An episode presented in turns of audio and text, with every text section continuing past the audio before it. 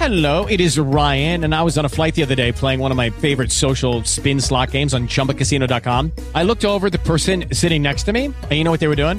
They were also playing Chumba Casino. Coincidence? I think not. Everybody's loving having fun with it. Chumba Casino is home to hundreds of casino style games that you can play for free anytime, anywhere, even at 30,000 feet. So sign up now at chumbacasino.com to claim your free welcome bonus. That's chumbacasino.com and live the Chumba life. No purchase necessary. VGW Group. Void were prohibited by law. See terms and conditions. 18 plus.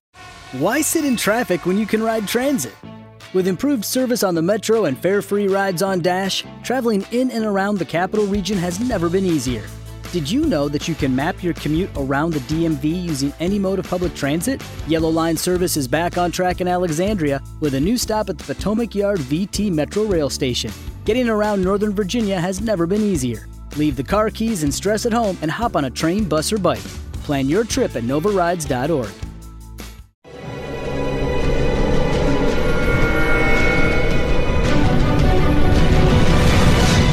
Yo documental.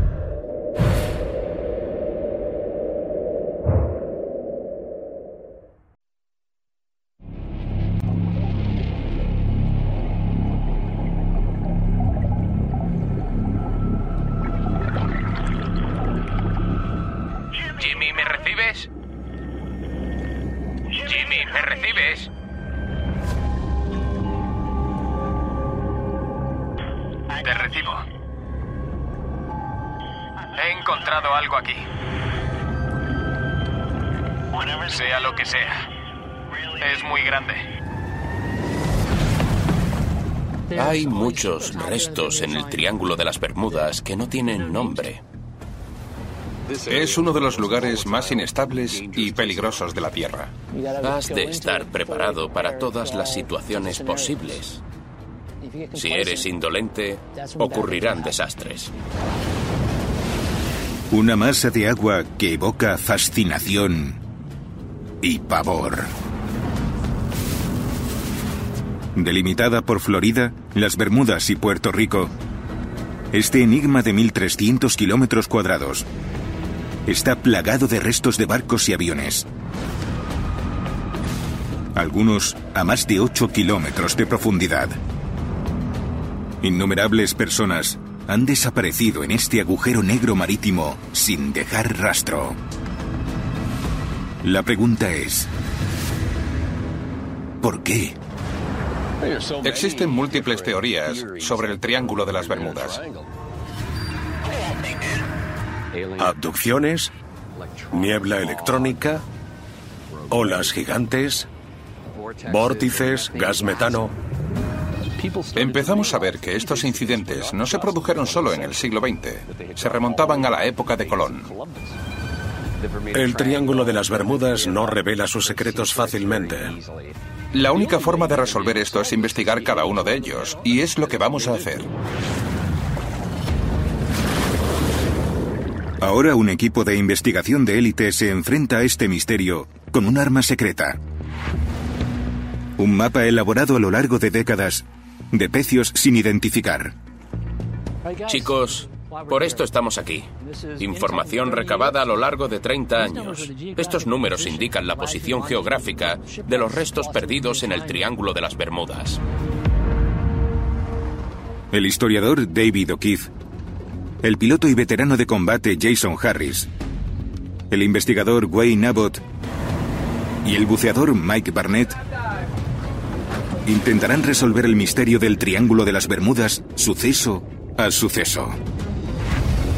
Esto es el Triángulo de las Bermudas. Esto se va a poner muy feo.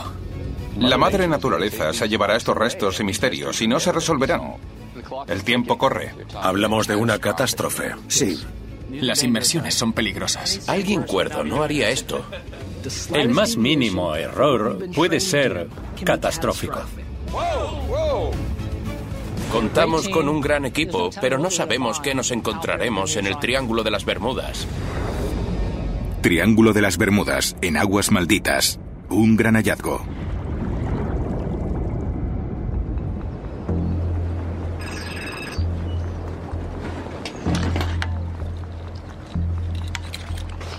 Buenos días. Buenos días, me alegro de verte. Desde que llegué a Florida hace unos 21 años, he identificado dos o tres pecios al año. Es una media bastante buena. Mike Barnett y su equipo de submarinistas son expertos en el Triángulo de las Bermudas. Han descubierto e identificado más de 50 pecios. Uno de sus mayores hallazgos fue el SS Kotopaxki, desaparecido en el Triángulo en 1925 con 32 hombres a bordo. Su desaparición llegó a la gran pantalla, secuestrado por extraterrestres en encuentros en la tercera fase de Steven Spielberg. Barnett determinó que tal vez el barco zozobrara a causa de una tormenta frente a San Agustín, Florida. Para mí, la búsqueda de lo desconocido y dar respuesta a las preguntas es lo más importante. Así puedes contar la historia. Sabes el capítulo final de la pérdida de una nave. Tuve la impresión de que en Florida ya se había encontrado todo, que se había explorado todo, pero descubrí que aún quedaba mucho por encontrar, identificar y explorar. Así que me propuse recabar datos e investigar estos lugares. Y así, tras 25 años, he conformado una extensa base de datos. El resultado es un mapa único de restos no identificados. Su mejor fuente de información han sido los pescadores locales. Saben dónde están los restos, desconocen a qué naves pertenecen, pero saben que hay algo. Hoy, el equipo se sumergirá en dos objetivos marcados en el mapa de Barnett cerca del triángulo que pueden estar relacionados con el caso más extraño de la zona. La historia del vuelo 19 es apasionante y conocida por todos. La menos conocida es la de Martin Mariner, el 5 de diciembre de 1945, un escuadrón de cinco bombarderos de la Armada despega de la base aeronaval de Fort Lauderdale. Es una misión de entrenamiento. Su nombre en clave es Vuelo 19. Hacia las 5 de la tarde los aviones comunican por radio que se han perdido, que sus brújulas no funcionan y a continuación desaparecen en algún lugar del Triángulo de las Bermudas. Horas más tarde, un hidroavión Martin Mariner sale al rescate de los cinco bombarderos, pero también desaparece sin dejar rastro.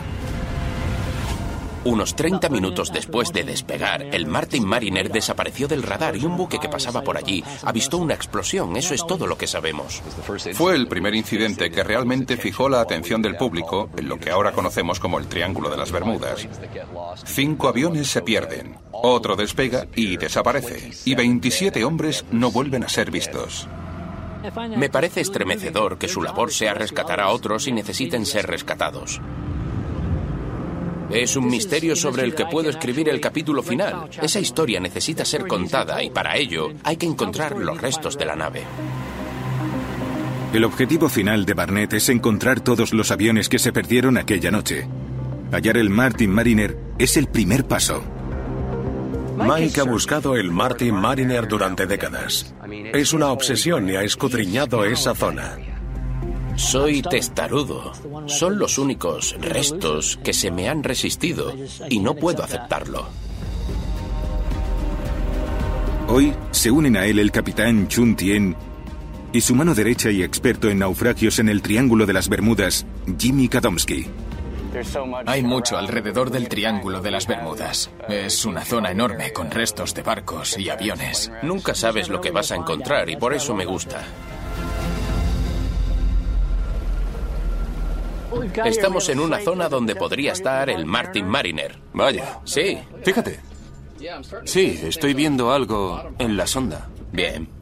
Estos son peces, pero esto de aquí es una especie de estructura en el fondo.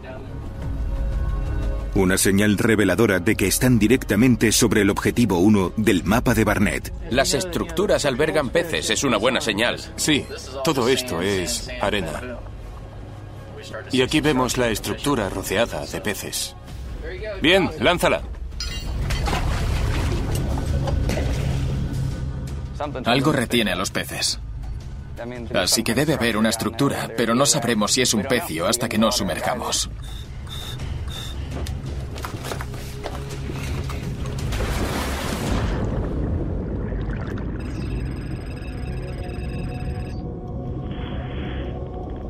Probando, probando. En una primera inmersión te sumerges en lo desconocido. Probando, uno, dos, probando, probando. Así que debes conocer el terreno para saber con qué vas a trabajar. ¿Dónde está Mike? ¿Va a bajar? Mike acaba de bajar. Está justo detrás de ti. Los restos de aviones suelen ser muy pequeños y en un entorno tan corrosivo no resisten bien el paso del tiempo. Suelen ser trozos de metal enterrados en el fondo. Sin duda, parecen restos de una aeronave. Localizan un motor y restos que sugieren que este avión cayó violentamente. La única información que tenemos sobre la desaparición del Martin Mariner es una transmisión de un petrolero que navegaba a la altura de Cabo Cañaveral, en la que informó de la explosión. Empiezan a surgir pistas. Hay un motor semienterrado que puede coincidir con el motor del Martin Mariner y la longitud de las aspas de la hélice coinciden con la del Martin Mariner. Barnett tendrá que mostrar las imágenes al resto del equipo. Pero el comienzo es prometedor. ¿Una línea, Mike? Sí, hijo. Son restos enormes. Identificar restos a veces es fácil y a veces muy difícil. He podido identificar algunos en primeras inmersiones y he tardado décadas en identificar otros. Ahora revisaremos mucho material del que esperamos obtener mucha información. Tras descubrir un motor y el aspa de una hélice de avión que podrían estar relacionados con un misterioso caso del Triángulo de las Bermudas, el equipo se dirige al objetivo número 2 del mapa de Barnett, un gran pecio no identificado. Se encuentra frente a la costa de Cabo Cañaveral y el Centro Espacial Kennedy, a decenas de kilómetros del lugar donde pudo explotar el Martin Mariner, pero Barnett tiene un presentimiento. Me llamó la atención que se situara en la trayectoria de vuelo del Martin Mariner, así que, aunque fuera para descartarlo, hicimos una inmersión. Jimmy Gadomski desciende en solitario para echar un vistazo rápido.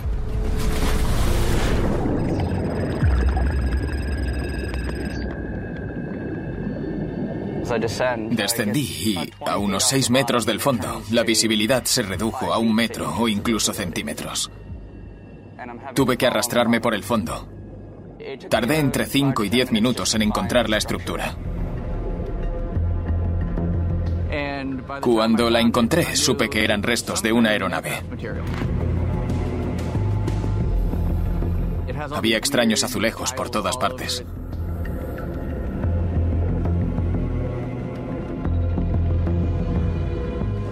Lleva ahí abajo un tiempo y parece que tendremos que esperar. Ahí, junto a la boya. Sí, ahí está, ya ha subido. ¿Qué has visto? No hay duda, es un ala. No mejor.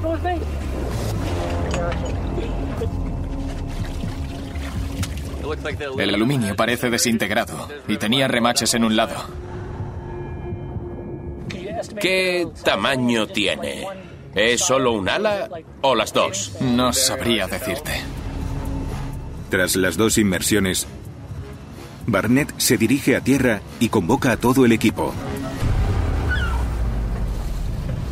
El historiador militar David O'Keefe, el investigador Wayne Abbott y el veterano de las Fuerzas Aéreas Jason Harris le ayudarán a evaluar las pruebas. Empiezan por el objetivo 1, el motor y el aspa de hélice. Lo intrigante es que no hay más restos. No está el fuselaje, ni las alas, ni nada. Solo este motor Pratt and Whitney Double Wasp. El motor que montaba el Martin Mariner. Sí. Si Barnett está en lo cierto, esta pista es crucial. El Martin Mariner contaba con dos motores Pratt Whitney R2800 situados en las alas para facilitar los despegues y amerizajes y sus alas elevadas permitían una vista sin obstáculos del océano. Era una aeronave ideal para tareas de búsqueda y rescate. Pero este hidroavión también tenía una característica única. La mayoría de los Martin Mariner disponían de una hélice de cuatro aspas. Pero el que desapareció tras el vuelo 19 montaba un diseño más antiguo de tres aspas. Exactamente igual al descubierto por los buceadores. Hélice de aluminio de tres aspas enterrada. Todo coincide con el Mariner. El equipo analiza ahora la extraña ala hallada en el objetivo 2. Este es el borde de alguna parte de la estructura. Parecen restos aeronáuticos de algún tipo. Tiene esos extraños paneles o almohadillas en toda la parte superior. No se parece a nada de la Segunda Guerra Mundial. Jamás había visto un avión militar con esas formas y esos colores. Realmente es un misterio del Triángulo de las Bermudas. ¿Cuál es el plan ahora, Mike? Tenemos dos objetivos. Uno podría ser el Martin Mariner y el otro ese misterioso fragmento. Deberíamos revisar ambos. El motor tendría prioridad. Parece más acorde con lo que buscamos, pero no deberíamos descartar el ala hasta verla en mejores condiciones. Barnett espera identificar estos restos en su próxima inmersión. Entre tanto, Wayne y David buscarán pistas en documentos históricos. Como historiador e investigador, has de seguir todas las pistas, contrastarlas y ver los resultados. Y eso es lo que haremos. David es historiador militar y exoficial de infantería del famoso regimiento canadiense La Guardia Negra. Su compañero Wayne es un investigador obsesionado con el Triángulo de las Bermudas desde la infancia. He estudiado muchos de los misterios y fenómenos del Triángulo de las Bermudas, donde siguen ocurriendo cosas inexplicables. Solo pretendo conocer la verdad. Wayne y David creen que la clave del misterio del Martin Mariner puede estar en las circunstancias que rodearon a los aviones perdidos y a los que intentó localizar. La misión Vuelo 19.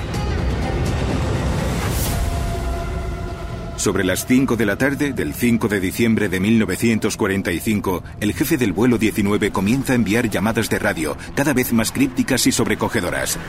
Los cinco bombarderos se habían perdido en algún lugar sobre aguas abiertas. El jefe de vuelo, Charles Taylor, desconoce su posición. Cree que están en algún lugar al suroeste de Florida, sobre los Cayos, y cree que se han desviado hacia el Golfo de México. Pero Taylor está más lejos.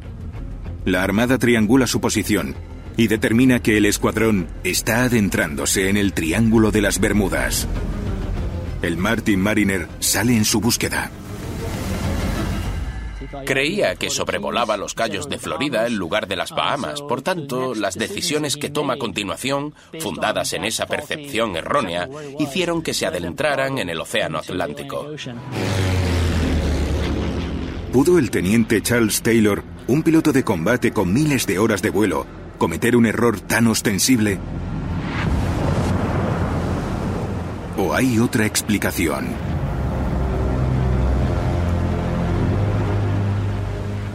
Hay gente que ha afirmado haber pasado por ese misterioso fenómeno llamado el vórtice y haber llegado de un punto a otro más rápido de lo que se suponía. La teoría del vórtice es una posible explicación a por qué tantos aviones y barcos se pierden en el Triángulo de las Bermudas y sus alrededores. La teoría sostiene que una inexplicable anomalía actúa como un túnel que succiona y traslada a barcos y aviones a kilómetros de su curso. Algunos supervivientes afirman que una extraña niebla causa estragos en los equipos electrónicos o que las brújulas fallan inexplicablemente como si algo interfiriera en el campo magnético terrestre. Y además, se producen extraños fenómenos meteorológicos que parecen originarse de la nada. ¿Causó alguno de estos fenómenos la desaparición de los cinco bombarderos y el Martin Mariner? Wayne y David se reúnen con John Bloom, director del Museo Naval de Fort Lauderdale, uno de los mayores archivos relacionados con el vuelo 19. Qué ganas de ver los documentos. Bloom tiene pruebas de que no solo el vuelo 19 y el Martin Mariner tuvieron inexplicables problemas esa noche. Al menos otras tres aeronaves también los tuvieron. Okay, round two. Name something that's not boring. Laundry? Ooh, a book club. Computer solitaire, huh? Ah, oh, sorry, we were looking for Chumba Casino. That's right. ChumbaCasino.com has over 100 casino style games. Join today and play for free for your chance to redeem some serious prizes. ChumbaCasino.com. No purchase necessary. Where prohibited by law. 18 plus terms and conditions apply. See website for details.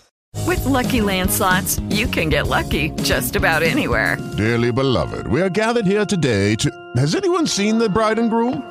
Sorry, sorry, we're here. We were getting lucky in the limo and we lost track of time. No, Lucky Land Casino, with cash prizes that add up quicker than a guest registry. In that case, I pronounce you lucky. Play for free at LuckyLandSlots.com. Daily bonuses are waiting. No purchase necessary. Void where prohibited by law. 18 plus. Terms and conditions apply. See website for details. El equipo ha descubierto restos que apuntan al mayor misterio del Triángulo de las Bermudas. La desaparición del vuelo 19 y el Martin Mariner. Están con John Bloom, del Museo Naval de Fort Lauderdale, examinando pruebas relacionadas con fenómenos misteriosos ocurridos la noche en que los seis aviones desaparecieron. Revisando los archivos, encontré algunas cosas interesantes que ocurrieron el día de la desaparición del vuelo 19. Esta carta nos la envió en 1995 un instructor de vuelo que realizó un vuelo de entrenamiento. Un vuelo de ocho horas al este sobre las Bahamas y la vuelta durante el periodo en el que desapareció el vuelo 19. Dice, regresábamos a Miami, pero estábamos más cerca de lo que debíamos. Llegamos aproximadamente 45 minutos antes. Había muchas nubes y entrábamos y salíamos de ellas mientras dábamos vueltas. Eso sitúa al piloto a más de 150 kilómetros de donde pensaba que estaba. La única explicación que se le ocurrió fue que el viento de cola era colosal. Pero la pregunta es si ese viento aumentó tanto su velocidad como para llegar tan pronto. Sí, ese es un buen punto. ¿Es el único relato o tienes más?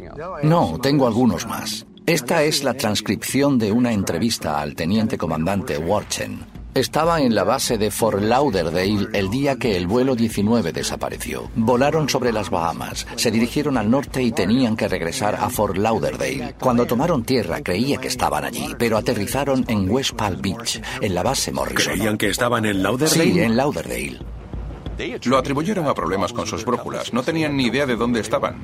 Empezamos a ver relaciones. Y hay uno más. La noche que desapareció el vuelo 19, dos aviones despegaron desde la base de Banana River.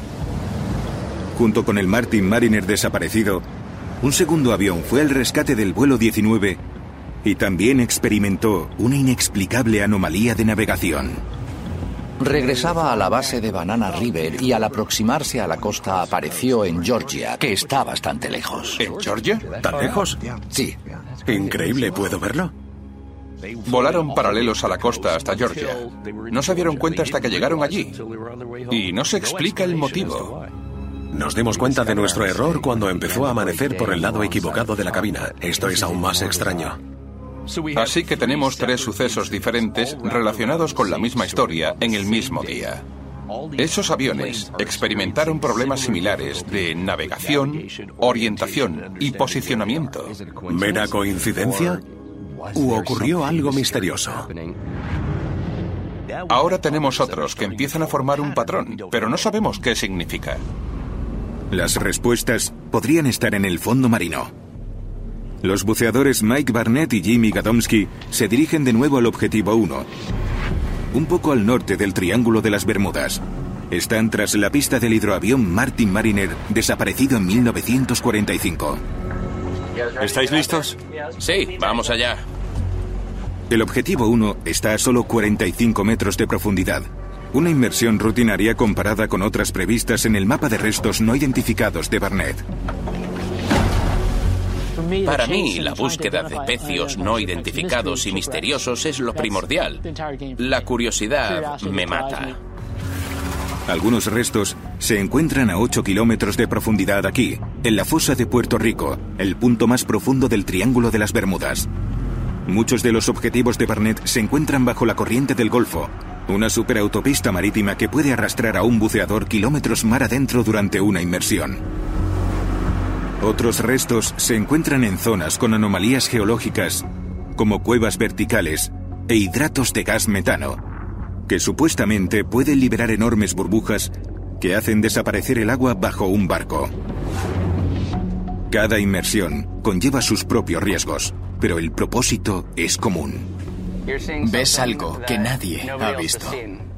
Conectas con ello físicamente. Estremece un poco saber que estás tocando la historia.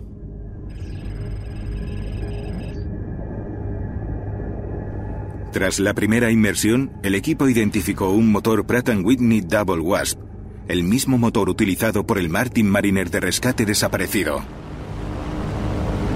Pero ese motor se utilizó en muchos modelos de avión, desde cazas hasta bombarderos. Para determinar si perteneció al Martin Mariner, el equipo emplea ahora equipos especializados. A diferencia de la mayoría de los buceadores recreativos, utilizamos rebreathers. Reciclan el gas, son mucho más eficaces. Los rebreathers absorben el dióxido de carbono y reciclan el aliento exhalado. Son ideales para operaciones militares, puesto que no producen burbujas como los equipos de buceo convencionales. Esta tecnología aumenta también el tiempo de inmersión y abre la puerta a un nuevo tipo de análisis visual. La fotogrametría. Utilizamos la fotogrametría. Tomamos miles de fotografías que se combinan digitalmente para crear un modelo tridimensional del objeto. De este modo podemos analizar detalladamente el modelo y comparar sus tornillos y remaches con los del fuselaje del avión. Ahora nuestro equipo podrá obtener más información. Es algo muy importante.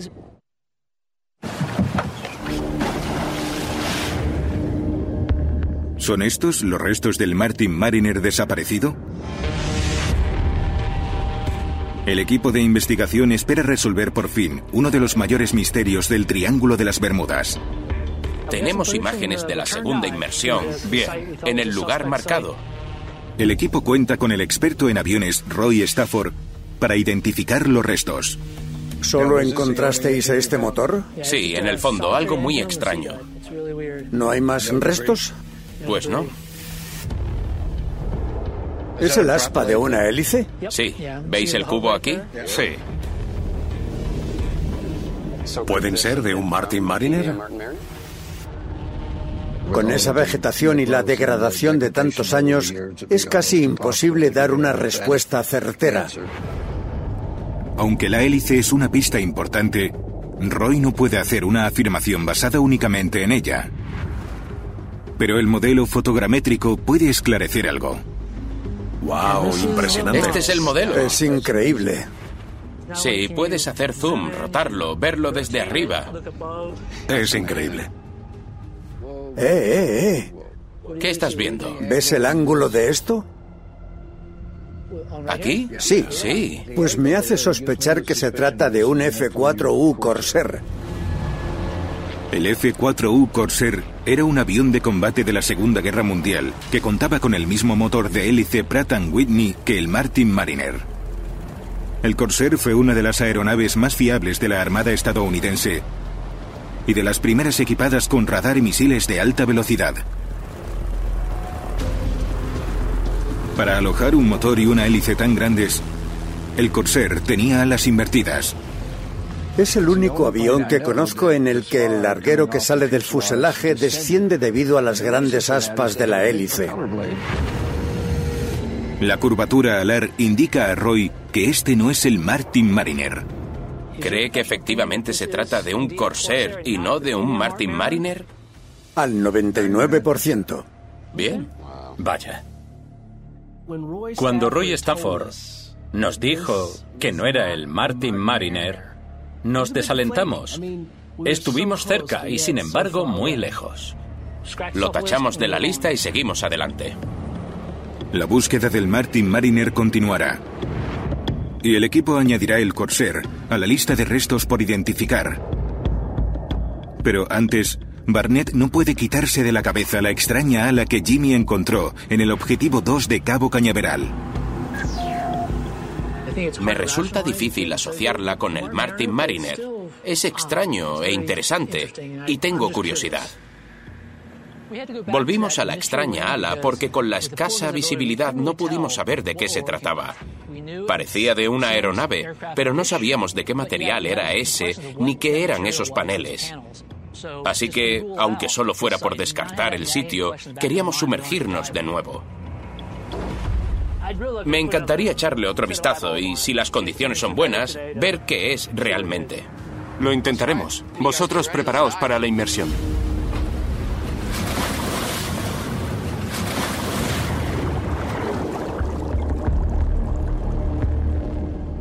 Salté y la visibilidad era 100 veces mejor que la última vez.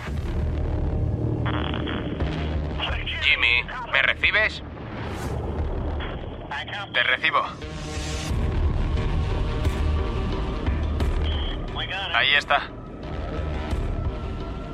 He encontrado algo por aquí.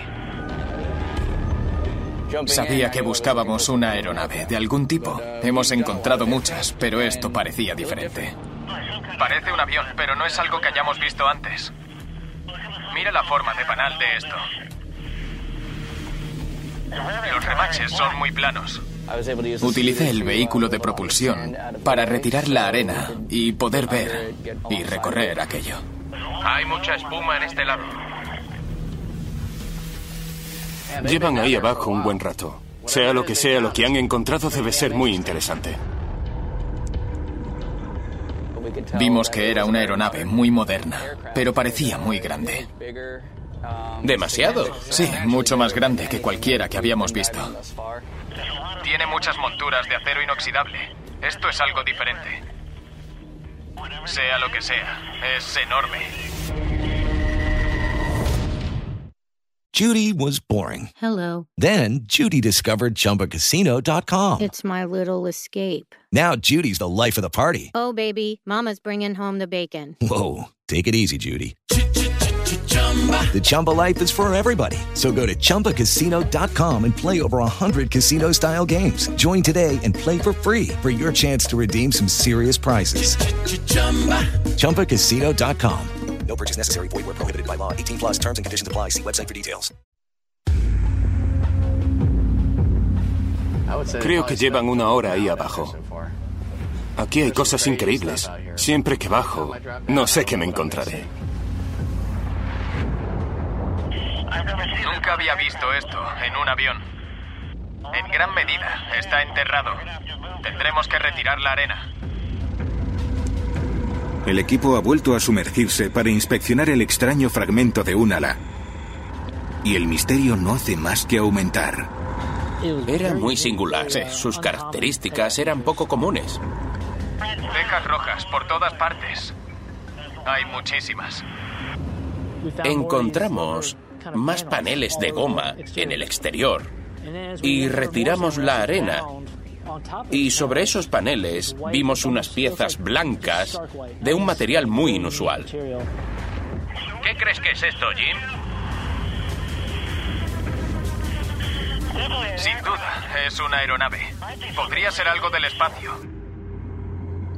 Deberíamos hablar con la NASA. ¿Es uno de ellos? Sí, allí en la proa. Bien, vamos. Tiene baldosas y es enorme. Inspeccionamos dos metros, pero se extiende ampliamente bajo la arena. Puede ser parte de un ala. La estructura es enorme. Y es de una aeronave, pero nunca he visto una aeronave así. Sí, y es moderna. Es decir, estamos cerca del Centro Espacial Kennedy. Podría estar relacionada con la NASA. No me esperaba una inmersión así. El equipo al completo se reúne para revisar las nuevas imágenes. Chicos, inspeccionamos dos puntos. En uno de ellos, el Martin Mariner, resultó ser un corsair, pero el otro nos despertó curiosidad. ¿El objetivo misterioso? Sí, descendimos y las condiciones eran mucho mejores. Estos son los paneles naranjas que vimos en la primera inmersión. Parece un suelo de baldosas. No parece un avión. No.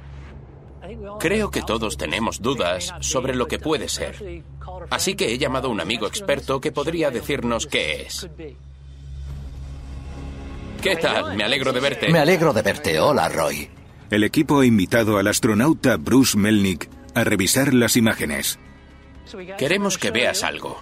Sí, estoy impaciente. Estábamos tratando de encontrar al Martin Mariner, pero ¿puedes decirnos qué vemos aquí? Lo que vemos, esa parte más oscura, la parte naranja, es vinilo.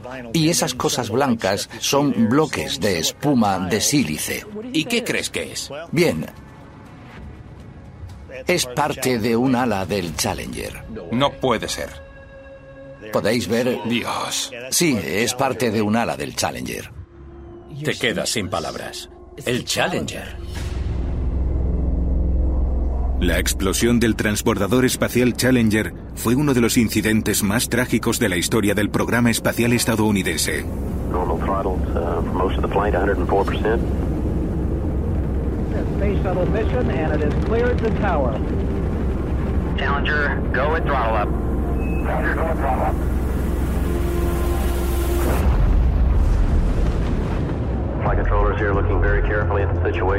El 28 de enero de 1986, Obviously a major malfunction. la explosión del transbordador arrojó restos en 1.300 kilómetros cuadrados de océano. Durante los meses siguientes, la Armada estadounidense emprendió la mayor operación de recuperación jamás realizada para recobrar más de 120 toneladas de ellos. Durante años no se habían descubierto nuevos restos. Hasta ahora. Cuando has dicho Challenger, he sentido escalofríos. No sabía si eran leyendas, pero sé que hay restos abandonados puesto que no era necesario recuperarlos todos una vez que recuperaron lo que necesitaban. Es un gran hallazgo para el equipo que conmueve al piloto de las Fuerzas Aéreas y veterano de combate Jason Harris. Como aviador, eres consciente de lo que haces cada día y que es posible que las cosas salgan mal. Así que toparte directamente con los restos del Challenger, con el lugar donde perecieron aquellos héroes, es muy aleccionador. Es una parte de la historia que Bruce ha confirmado que hemos encontrado. Una parte de la historia que impactó a toda una nación. Pero ante un descubrimiento de esta magnitud, necesitan estar absolutamente seguros. Llevarán su descubrimiento directamente a la NASA. Pero los restos del transbordador espacial son considerados altamente sensibles. El equipo se encuentra en terreno desconocido. Judy was boring. Hello. Then Judy discovered ChumbaCasino.com. It's my little escape. Now Judy's the life of the party. Oh, baby, Mama's bringing home the bacon. Whoa, take it easy, Judy. The Chumba life is for everybody. So go to ChumbaCasino.com and play over 100 casino style games. Join today and play for free for your chance to redeem some serious prizes. chumba ChumbaCasino.com. No purchase necessary. Void where prohibited by law. 18 plus terms and conditions apply. See website for details. Okay, round two. Name something that's not boring. A laundry? Ooh, a book club. Computer solitaire, huh? Ah, sorry, we were looking for Chumba Casino. That's right. ChumbaCasino.com has over 100 casino style games. Join today and play for free for your chance to redeem some serious prizes. ChumbaCasino.com. No purchase necessary. Where prohibited by law. 18 plus terms and conditions apply. See website for details. Ahí está, fíjate.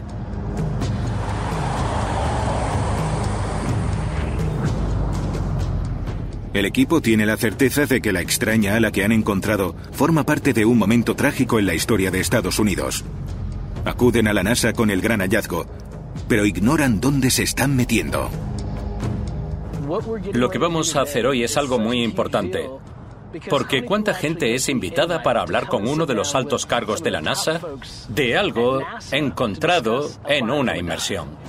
Tengo miedo. No sé cómo se lo van a tomar. En cierto modo, estamos removiendo la historia de un trágico suceso y no sé si se enfadarán o nos lo agradecerán.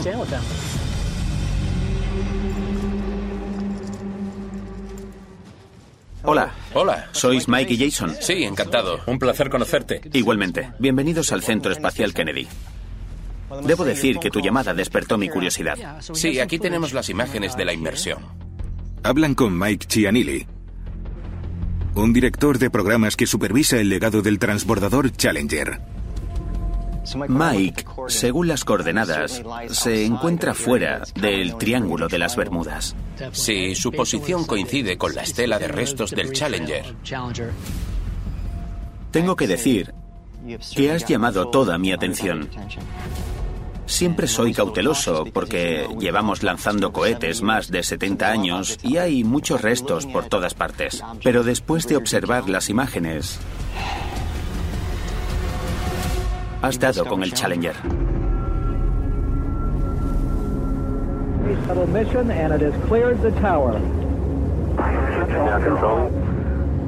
¿Cuándo se recuperó algo importante del Challenger por última vez? Hace mucho tiempo. El Challenger explotó hace más de 35 años y la última vez que se encontró un resto fue en 1996. Han pasado más de 20 años desde que una pieza llegara a la costa. Este sería un hallazgo muy significativo. Es una mezcla de emociones. Es como cuando ves a la gente hundirse con el Titanic. Estás viendo algo que ocurrió hace más de un siglo y con el que no tienes ningún vínculo. Pero cuando ves las imágenes, estás a bordo del barco, viajas en el tiempo y esto para mí es algo similar. Es una parte importante de la historia. ¿Cómo crees que impactará a la gente cuando se haga público este descubrimiento? Hay acontecimientos en tu vida que no olvidas, simplemente los recuerdas. Nunca olvidas las imágenes y este es uno de ellos. Creo que será un momento de reflexión. Y como alguien que tiene el honor de trabajar en el programa espacial en el ámbito de los descubrimientos y la exploración, creo que reconectará a mucha gente con la finalidad de por qué lanzamos cohetes como ese. Ese puede que sea el increíble legado del Challenger. No es solo un suceso pasado que yace en el fondo del mar, también cambia el futuro a mejor. Así que no sé cómo agradeceros que me hayáis enseñado esto. Es emocionante. La investigación del equipo ha tenido altibajos. Hemos descubierto cosas que pensábamos que eran de nuestro avión. Encontramos un motor y un aspa que parecían ser de esa aeronave. Hemos podido descartar un lugar que queríamos inspeccionar, que por suerte resultó ser algo importante. A veces ocurre, buscas una cosa y encuentras otra. Pero la misión del equipo no ha hecho más que empezar. Aún quedan por investigar decenas de restos misteriosos en el mapa de Barnett. Además de querer resolver algunos sucesos misteriosos, queremos profundizar en el gran misterio del Triángulo de las Bermudas y saber por qué es tan peligroso cruzar esa parte del océano. Tenemos la mejor oportunidad de la historia de resolver este misterio. El capítulo final aún no se ha escrito. No sabemos qué vamos a encontrar. Y ahí radica la emoción.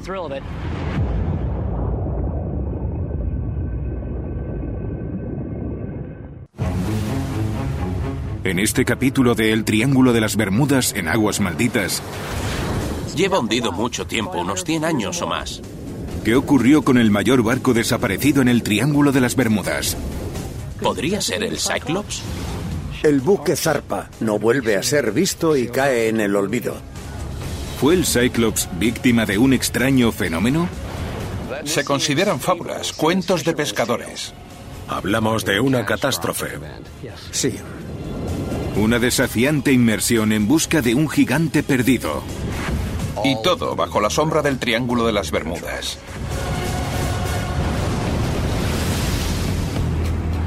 Existe un lugar que evoca fascinación y pavor.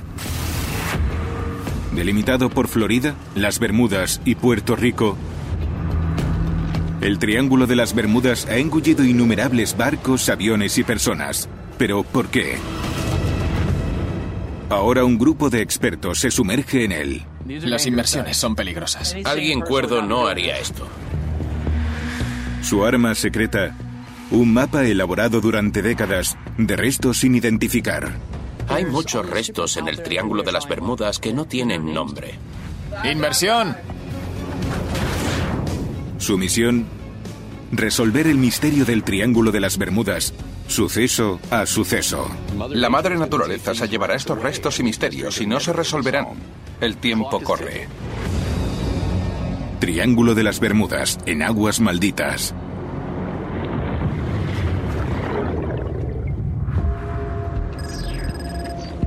Los que no tienen reguladores allí y los que tienen aquí. El submarinista Mike Barnett se dispone a investigar el misterio de otro pecio sin identificar en el Triángulo de las Bermudas. Barnett ha elaborado durante décadas un mapa muy valioso que ubica cientos de pecios en el Triángulo de las Bermudas o cerca de él. Entre ellos, el objetivo de hoy, situado a 80 kilómetros al noreste de Miami, y conocido por los lugareños como el Pecio de Cal. Conozco el pecio de cal desde hace unos 15 años. Pero he tardado todo este tiempo en llegar a él. Su nombre se debe al pescador que lo encontró. A veces les pone su nombre, el de su barco, el de su novia o el de un evento ocurrido ese día. Y otras veces no sabemos el origen de los nombres porque descubrieron los restos hace 50 o 60 años. ¿A cuántos metros crees que está? Para Barnett, la mejor fuente de información son los pescadores locales. Aquí hay restos. Bien. Te daré las coordenadas exactas. En este caso, sabemos que Cal Owens fue el pescador que lo descubrió. Saben dónde están los restos. Desconocen a qué naves pertenecen, pero saben que hay algo. Los pescadores que lanzan sus redes en el pecio de Cal afirman que lo que yace en el fondo es enorme. Lo que hace pensar al equipo que podrían ser los restos del misterio más mortífero del Triángulo de las Bermudas. El del USS Cyclops. El 3 de marzo de 1918, en plena Primera Guerra Mundial, el Cyclops, un buque de la Armada de la longitud de dos manzanas, zarpa desde Barbados con 309 hombres a bordo. Equipado con pesadas grúas y miles de toneladas de carga en sus bodegas, viaja hacia el norte en dirección a Puerto Rico, se adentra en el Triángulo de las Bermudas y desaparece repentinamente, sin señales de SOS o botes salvavidas. Son muchas las preguntas. Ese barco simplemente desapareció. Sí. No se encontraron sus restos. Es la mayor pérdida de vidas humanas en un acto no bélico en la historia de la Armada estadounidense. Es uno de los mayores misterios del Triángulo simplemente porque... ¿Qué pasó? La historia del Cyclops es mítica, obviamente. Para explicar lo que ocurrió, primero hay que encontrar sus restos. Podría ser el pecio de Cal el lugar de descanso final del Cyclops. Para averiguarlo, el equipo se adentra en el Triángulo de las Bermudas.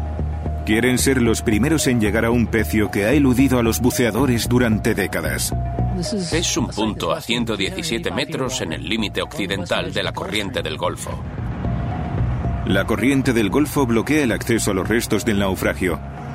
Este enorme río submarino discurre a lo largo de la costa de Estados Unidos, desplazando casi 30.000 millones de litros de agua por minuto, más que todos los ríos de la Tierra juntos. Los buceadores que intentan cruzar esta superautopista acuática corren el riesgo de ser arrastrados a mar abierto. Es una corriente muy fuerte, no será una inmersión normal. Pero la naturaleza da al equipo un respiro que llevaba 15 años esperando. Se produjo una tormenta tropical. A medida que se desplaza mar adentro, arrastra a la corriente consigo. Con suerte podremos bucear sin ninguna corriente fuerte. Cualquier cosa que facilite las inmersiones aumenta las probabilidades de éxito.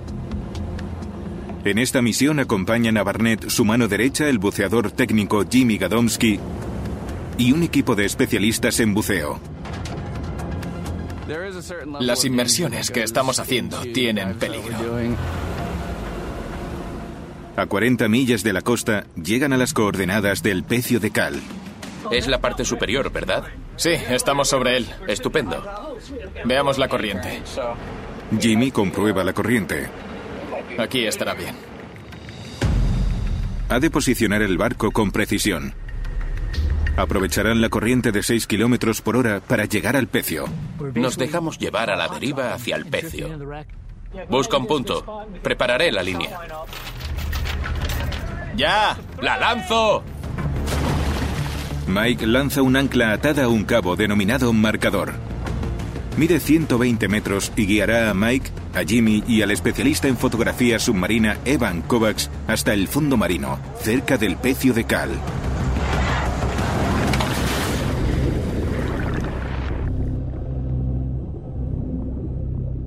No sabes cómo va a ser una inmersión en un pecio desconocido, pero saber que nadie ha estado ahí y que serás el primero en verlo, te empuja a hacerlo.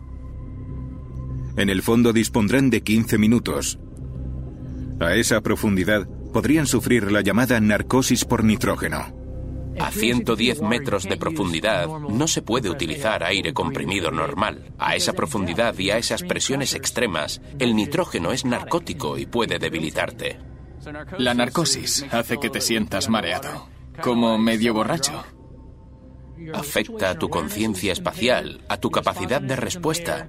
Es mal asunto. A unos 60 metros empezamos a perder visibilidad. Y a 90 estaba completamente oscuro. Llegan al fondo marino a 117 metros de profundidad y sus relojes inician una cuenta atrás de 15 minutos. A esta profundidad la presión del agua ejerce sobre el cuerpo humano una fuerza 10 veces superior a la de la gravedad.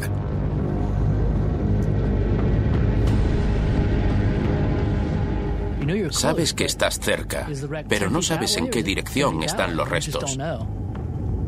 Estás mirando esperando a que algo aparezca en esa oscuridad.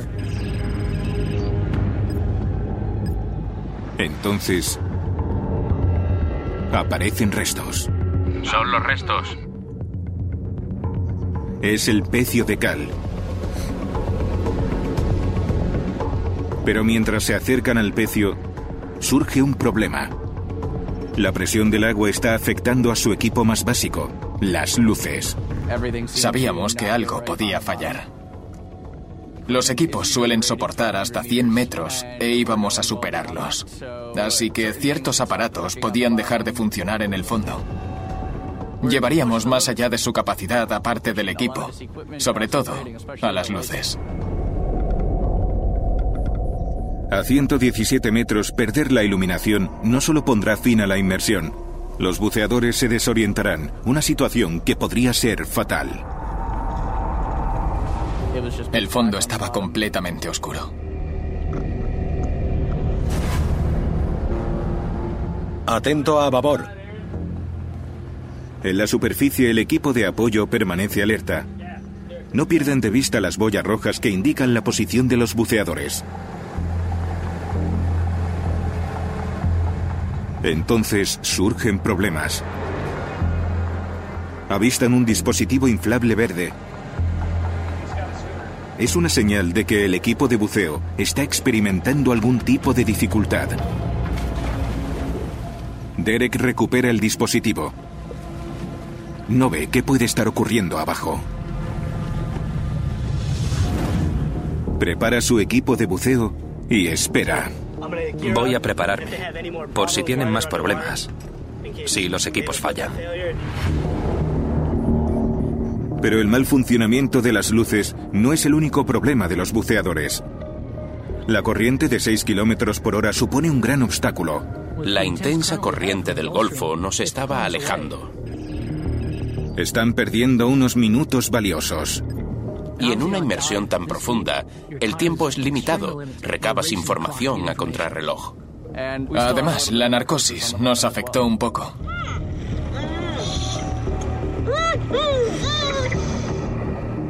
Así que tardas más en realizar tareas sencillas en el fondo. Finalmente las luces parecen funcionar. Pero ahora disponen de menos de cinco minutos. Eh, iré en esta dirección. Ven secciones de un casco y una barandilla de acero.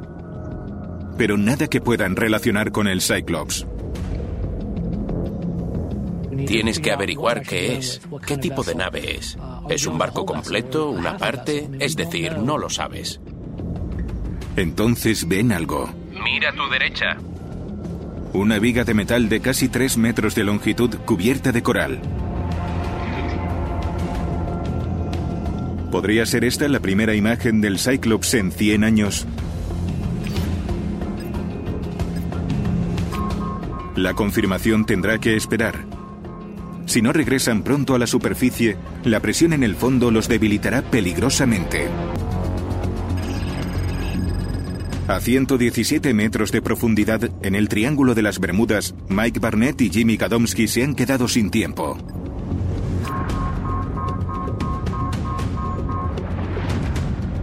Tras grandes retrasos debidos a averías en el equipo, apenas han podido observar el gigantesco barco que han descubierto en el punto conocido como Pecio de Cal. Ahora han de tomar una decisión, continuar explorando o retirarse.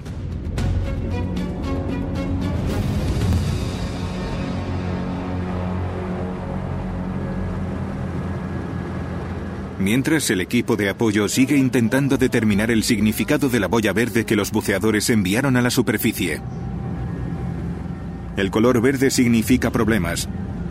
Pero con los buceadores sumergidos, el equipo de apoyo no puede hacer nada aunque haya vidas en peligro. Entonces, emergen boyas rojas que indican que los buceadores están a salvo y se dirigen a la superficie. En parte estaba frustrado porque estábamos muy cerca del pecio y hay que recabar más datos. Aún así, debemos sacarle el máximo partido. Personalmente no me ha parecido una buena inmersión. Sí, ha sido frustrante, pero descendimos. Obviamente la tormenta ha revuelto mucho el agua. La visibilidad era escasa, pero hay un pecio. Está destrozado. Esconde muy bien sus secretos. Tenemos un montón de material que debemos revisar. En este caso estamos en la punta del iceberg. Hay muchas más cosas esperando a ser descubiertas.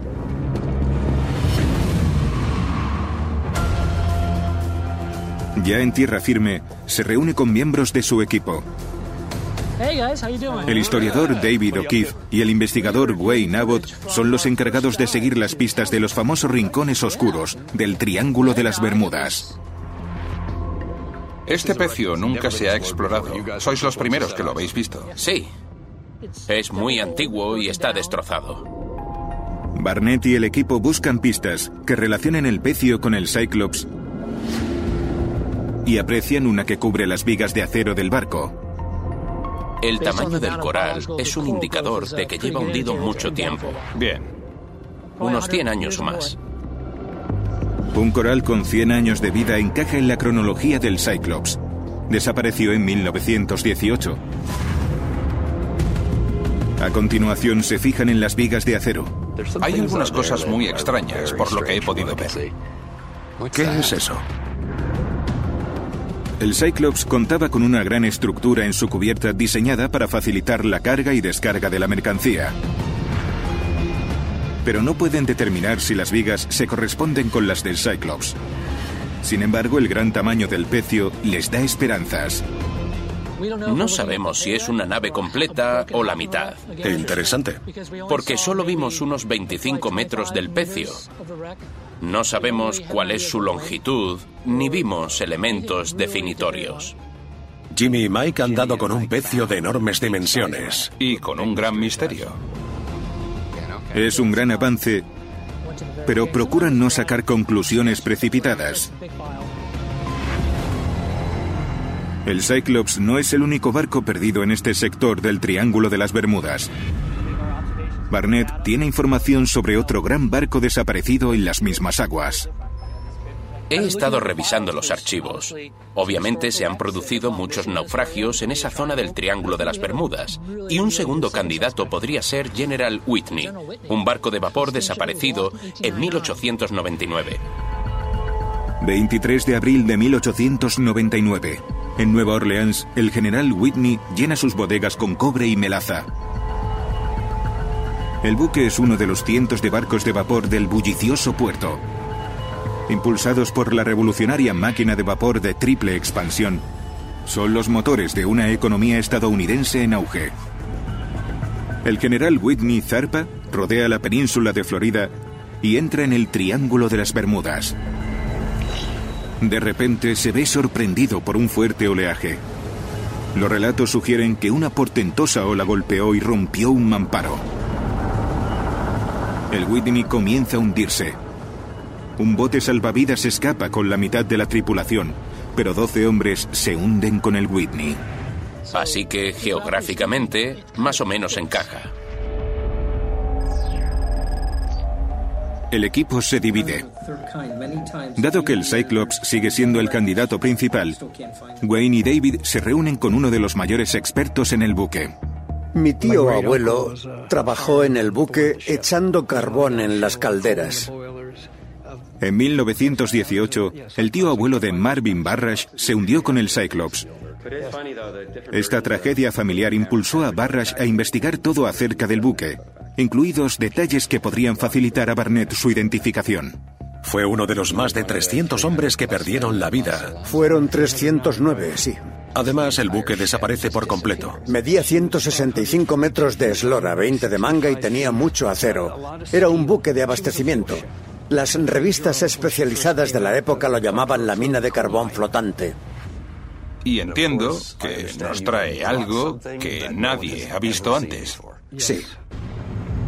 Barrash ha descubierto un noticiario olvidado. Esto no se ha visto en más de un siglo. Así es. Estas imágenes son pistas muy valiosas. Nuestros buceadores necesitan todo el material visual posible, Sí. puesto que se sumergirán para intentar identificarlo. Se fijan en varios elementos distintivos. Tendría características exclusivas de ese tipo de buque. Correcto, esos cabrestantes eran únicos.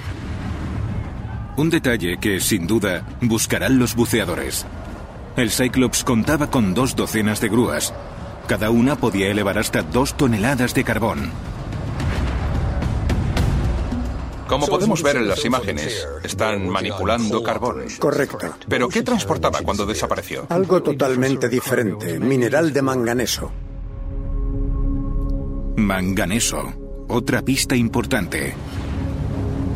Se creía que, en su última travesía, el Cyclops transportaba carbón como era habitual. El manganeso se utilizaba para endurecer el acero que Estados Unidos destinaba a la Primera Guerra Mundial.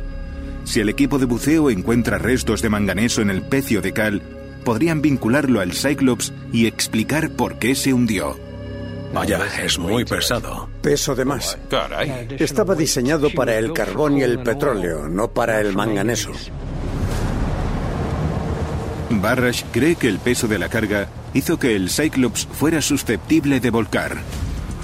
A la mañana siguiente el buque zarpa, no vuelve a ser visto y cae en el olvido.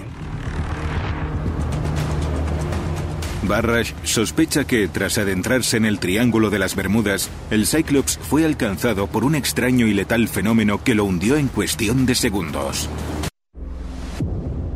Estamos hablando de casi medio siglo antes de que surgiera el mito del Triángulo de las Bermudas. Los investigadores Wayne Abbott y David O'Keefe han descubierto valiosas pistas que podrían demostrar que el pecio de cal es en realidad el USS Cyclops, un buque de la Armada estadounidense desaparecido con todos sus tripulantes en 1918. Marvin Barrash dice que el Cyclops ya estaba sobrecargado cuando se topó con una ola monstruo. Esas olas pueden surgir de la nada. Imagino que en la noche habría sucumbido fácilmente a un fenómeno así. Los marineros llevan mucho tiempo contando historias sobre olas monstruo. Paredes de agua de 20 metros que surgen de la nada para tragarse barcos enteros. El famoso explorador Ernest Shackleton incluso afirmó haber sobrevivido a una ola gigantesca, a la que confundió con el cielo despejándose. Pero durante siglos, sin pruebas fehacientes, las olas monstruos se consideraron una fantasía. Creo que es la posibilidad más probable. Hablamos de una catástrofe. Sí. Un buque sobrecargado y una ola monstruosa. Y todo bajo la sombra del Triángulo de las Bermudas. Si Marvin tiene razón y el Cyclops fue engullido por una ola monstruo, el segundo candidato del equipo, el general Whitney, también pudo ser víctima de una ola de este tipo. El equipo necesita saber qué tipo de daños buscar en el fondo del Triángulo de las Bermudas. Pero en la última semana, el tiempo ha empeorado en la zona del presunto naufragio del Cyclops y no pueden llegar a él. Así que Barnett se dirige a un objetivo más cercano a la costa que incluyó en su mapa hace dos décadas, el SS Peconic. Otro buque supuestamente hundido por otra ola monstruo. ¿El pecio está intacto? En gran medida. Obviamente lleva más de 100 años en aguas poco profundas. Wayne Abbott se une al equipo en la búsqueda, que puede servir como curso acelerado para el regreso al pecio de cal. El Peconic está a poca profundidad. Lo identificamos hace unos 20 años. Fue víctima de una ola monstruo. Un fenómeno asociado con el Triángulo de las Bermudas surgió de la nada y se tragó el barco. Ya.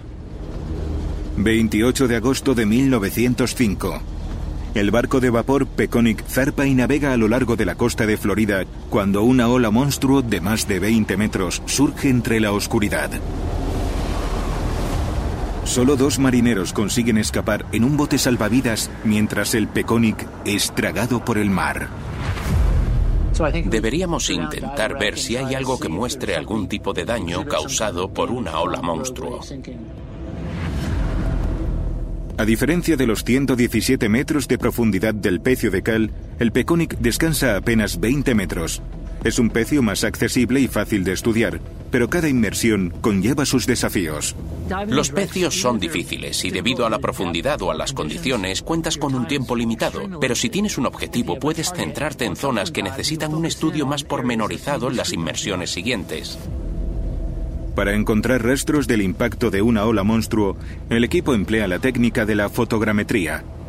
Una cámara generará una imagen tridimensional del pecio. Con la fotogrametría vemos el fondo tal y como está. Podemos recrearlo todo en 3D porque a veces solo puedes ir viéndolo por partes. No teníamos esta tecnología hace 15 o 20 años. Ahora disponemos de ella y es una herramienta increíblemente poderosa que nos ofrece una imagen global de los pecios. En el fondo oceánico encuentran el desastre. Los costados del Peconic están abiertos. El carbón de las bodegas reposa en el lecho marino. Las estructuras metálicas que antes sujetaban los botes salvavidas han sido arrancadas de la cubierta y arrojadas a un lado. Como un fotógrafo forense, Jimmy empieza a nadar en círculos. En cada pasada toma cientos de fotografías del buque en ruinas. Cada imagen registra datos al máximo detalle, incluso los remaches. Tras una hora de minucioso trabajo, el equipo emerge.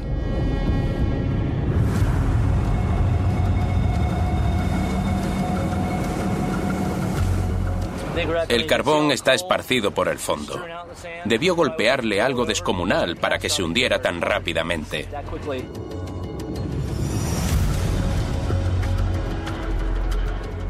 Después de que un algoritmo informático haya procesado las imágenes, el equipo revisa los resultados.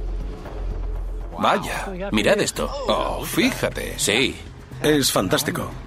El pecio del Peconic en todo su esplendor. Miles de fotos combinadas que nos dan un modelo de la nave a la que podemos acercarnos y manipularla. He buceado en el Peconic decenas de veces en los últimos 20 años y tengo una idea mental de cómo es el pecio. Lucky Land Casino asking people what's the weirdest place you've gotten lucky? Lucky? In line at the deli, I guess? Aha, in my dentist's office.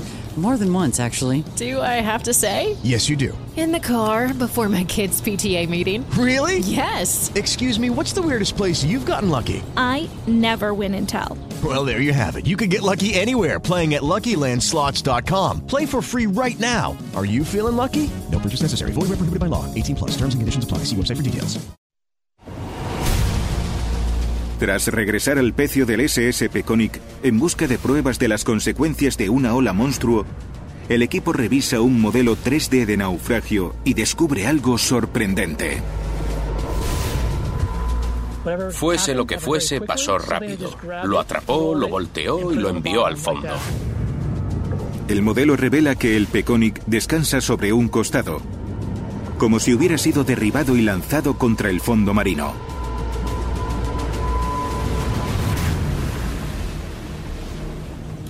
El equipo buscará ese tipo de daños en su próxima inmersión en el pecio de cal.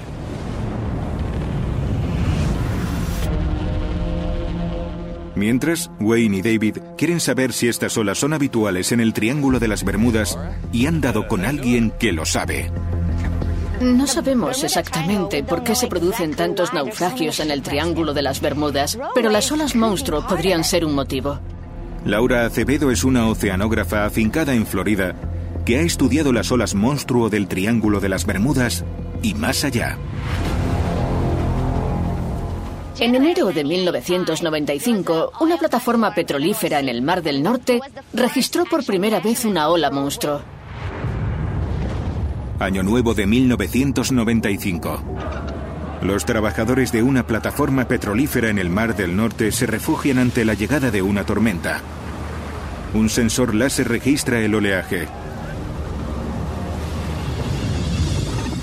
Pasada la tormenta, los técnicos revisan los registros y un pico en los datos los deja perplejos. Entre olas de 6 y 9 metros, una pared de agua de casi 23 metros de altura. Aunque no fue fotografiada, fue detectada por el sensor láser.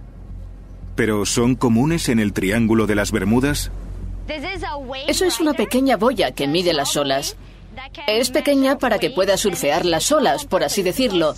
Y sabemos la altura, el periodo y la dirección de las olas gracias al pequeño acelerómetro que tiene en su interior. Esta boya forma parte de una amplia red que monitoriza constantemente la actividad de las olas en el Triángulo de las Bermudas. En este punto, Laura ha detectado decenas de olas monstruo en un periodo de seis años. Olas que han sido colosales. Consideramos una ola monstruo la que, al menos, dobla el tamaño de las olas en el océano, aunque en ocasiones incluso triplican ese tamaño. Así que, aunque son poco habituales, surgen con cierta frecuencia en el Triángulo de las Bermudas. Pero, ¿por qué? Según una teoría, cuando las grandes olas generadas por una tormenta chocan con una corriente submarina que fluye en sentido opuesto, a veces se apilan y forman una ola monstruo. En el Triángulo de las Bermudas, las tormentas son habituales y bajo la superficie discurre la portentosa corriente del Golfo, lo que significa que esta zona es un polvorín para las olas monstruo. Es decir, el Cyclops también pudo haber sido alcanzado por una ola monstruo. Bueno, digamos que esa posibilidad ha ganado enteros. Pero la única manera de aseverarlo es encontrando pruebas en el pecio. Así que Mike Barnett y sus compañeros deben pertrecharse de nuevo. Nos faltan más respuestas, pero sabemos que ahí hay algo importante y eso te motiva a sumergirte una vez más. Ahora sabemos dónde debemos centrar nuestros esfuerzos. Debemos encontrar pistas, artefactos, una prueba irrefutable. La misión principal de los buceadores será identificar características únicas en el pecio que puedan relacionarlo con el Cyclops o el General Whitney. Queremos descender, ser lo más eficientes posible y ver sus características básicas. Queremos rodearlo para asegurarnos de que está completo y ver su maquinaria, si tiene un tornillo sin fin o dos, un motor de triple expansión y cuánta información sea posible. Nos queda mucho por hacer, pero confío en que obtendremos más información. Mike Barnett y el equipo de buceo se dirigen de nuevo al Triángulo de las Bermudas, al objetivo conocido como Pecio de Cal. En la primera inmersión al pecio de cal, confirmamos que había una gran cantidad de restos y gran parte de una estructura, pero se nos agotó el tiempo, de modo que tenemos que sumergirnos de nuevo. Su objetivo, buscar características únicas del pecio que lo relacionen con uno de los dos posibles candidatos. El general Whitney, un buque que se hundió en 1899 con mar gruesa a su paso por el Triángulo de las Bermudas, o el mayor barco desaparecido en estas aguas, el USS Cyclops, un buque de abastecimiento de la Armada desaparecido en 1918 con 309 almas a bordo. No sabemos dónde se hundió realmente y eso siempre es un obstáculo cuando te sumerges. Conocemos la zona y creemos saber cómo es el pecio y eso hace que sepamos dónde centrar nuestros esfuerzos.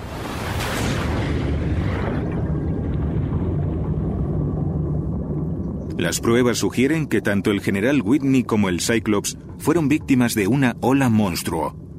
Así que los buceadores buscarán indicios de este fenómeno.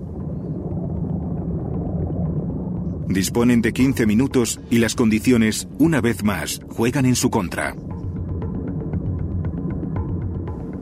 Mientras descendíamos, luchamos contra una corriente y estábamos perdiendo tiempo. Íbamos contra el reloj y eso es un revés considerable. Equipados con vehículos de propulsión, solo tardan unos minutos en llegar al fondo marino.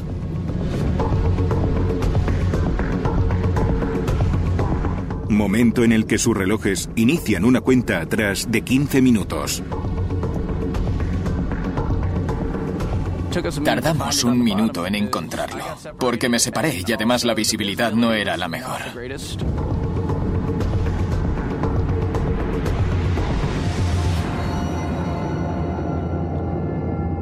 Llegamos al pecio y sabíamos que no teníamos tiempo que perder. De inmediato aprecian nuevos detalles. Una hilera de seis orificios redondeados destaca a lo largo del costado de babor. En una cavidad, Jimmy encuentra varios tablones entre el coral.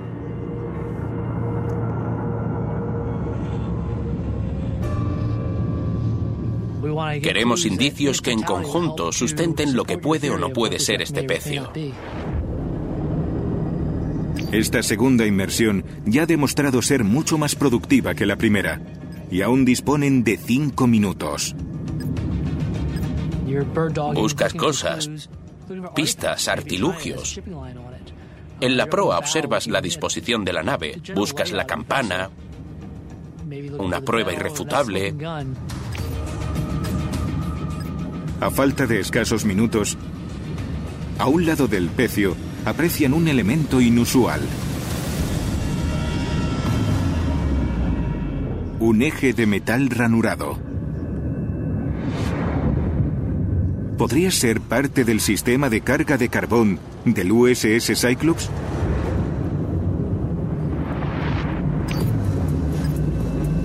Agotado el tiempo de inmersión, ascienden por la línea de descompresión.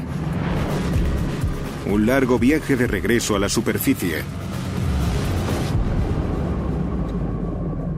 Ya en tierra, lo primero que hace el equipo es llevar las nuevas imágenes al mayor conocedor del Cyclops, Marvin Barrash, para ver si puede identificarlo.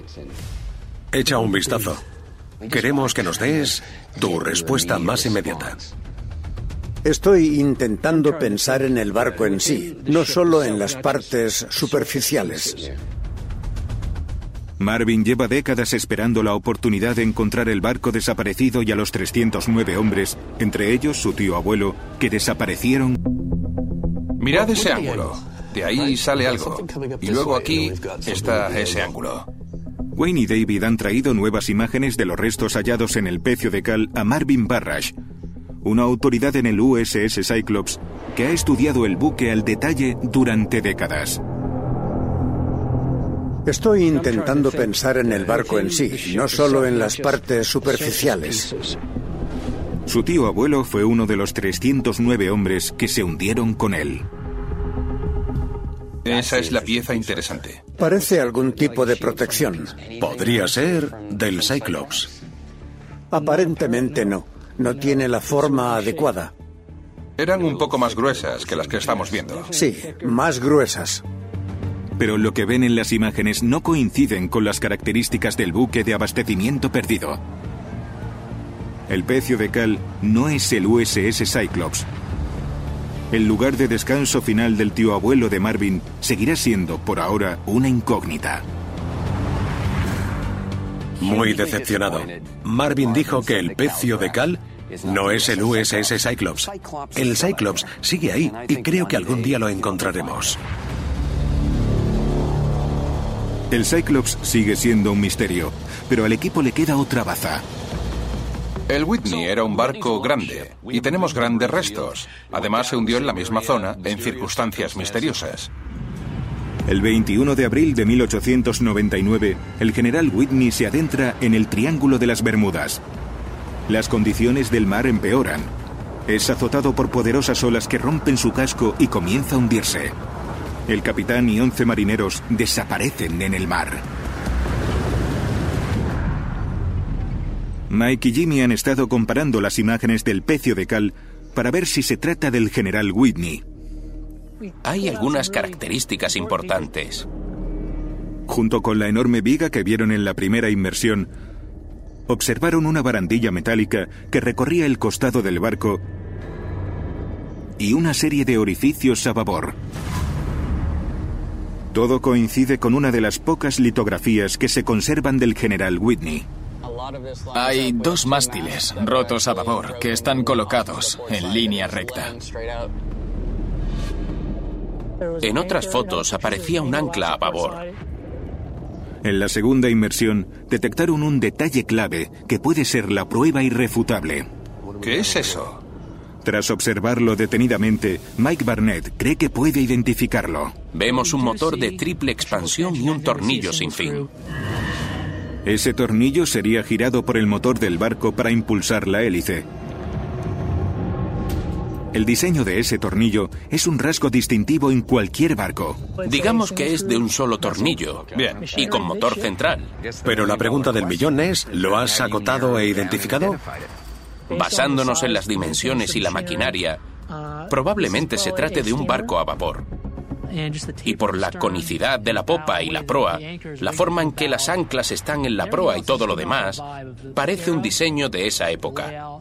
Con un 90% de seguridad, este es el General Whitney. Los orificios de babor coinciden con el diseño del general Whitney.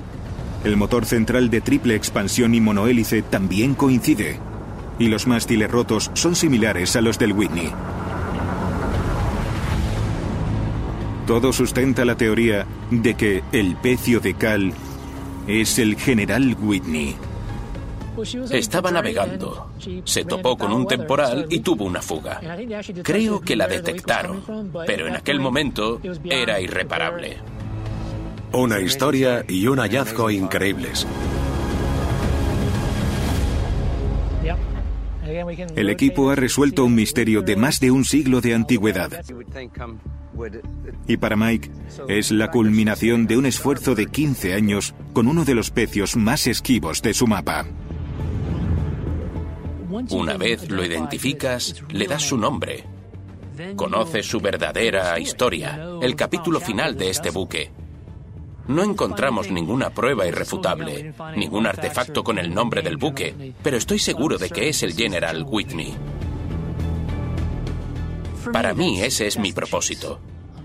Siempre intento explorar pecios sin identificar y ponerles nombre y esa es mi misión. Y poder hacerlo es... Es decir, ese es el objetivo.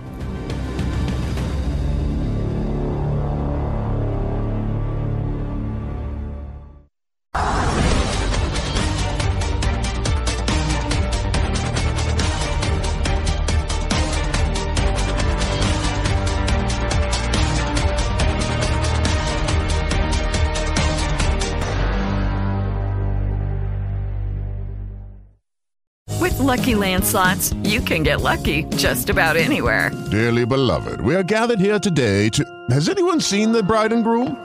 Sorry, sorry, we're here. We were getting lucky in the limo and we lost track of time.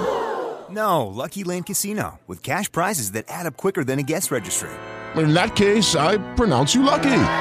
Play for free at LuckyLandSlots.com. Daily bonuses are waiting. No purchase necessary. Void where prohibited by law. 18 plus. Terms and conditions apply. See website for details.